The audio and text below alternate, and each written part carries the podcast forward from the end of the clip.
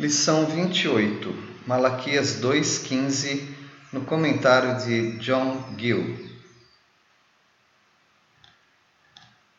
Malaquias 2,15 E não fez ele somente um? Isto é, Deus não fez um homem e de sua costela uma mulher? Ele não fez um homem, macho e fêmea? Ele não fez um par, um casal, somente Adão e Eva, aos quais uniu em casamento? Ele não fez somente uma mulher e a trouxe a Adão para ser sua esposa? Aos quais mostrou que sua intenção era e continua sendo que um homem deveria ter somente uma esposa de cada vez. Porém, não era a prática presente dos judeus.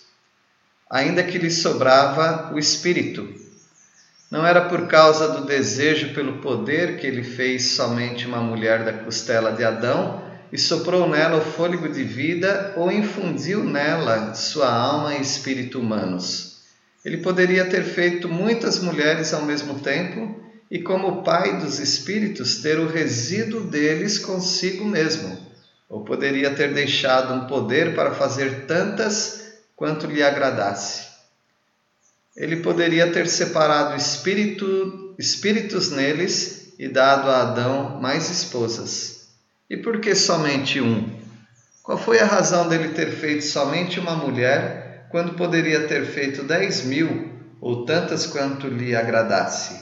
A resposta é: ele buscava uma descendência para Deus, ou uma semente de Deus, uma descendência excelente, uma legítima descendência, nascida de um casamento verdadeiro e legítimo. Veja 1 Coríntios 7,14.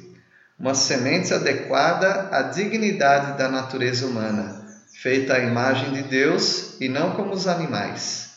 Portanto, guardai-vos em vosso espírito, ou seja, para suas afeições, que não vão atrás de outras mulheres e sejam guiados a tomá-las em casamento, e a desprezarem e se divorciarem da esposa legítima. Este estudo é uma tradução de John Gills, Exposition of the Entire Bible, Dr. John Gill, tradução Pércio Coutinho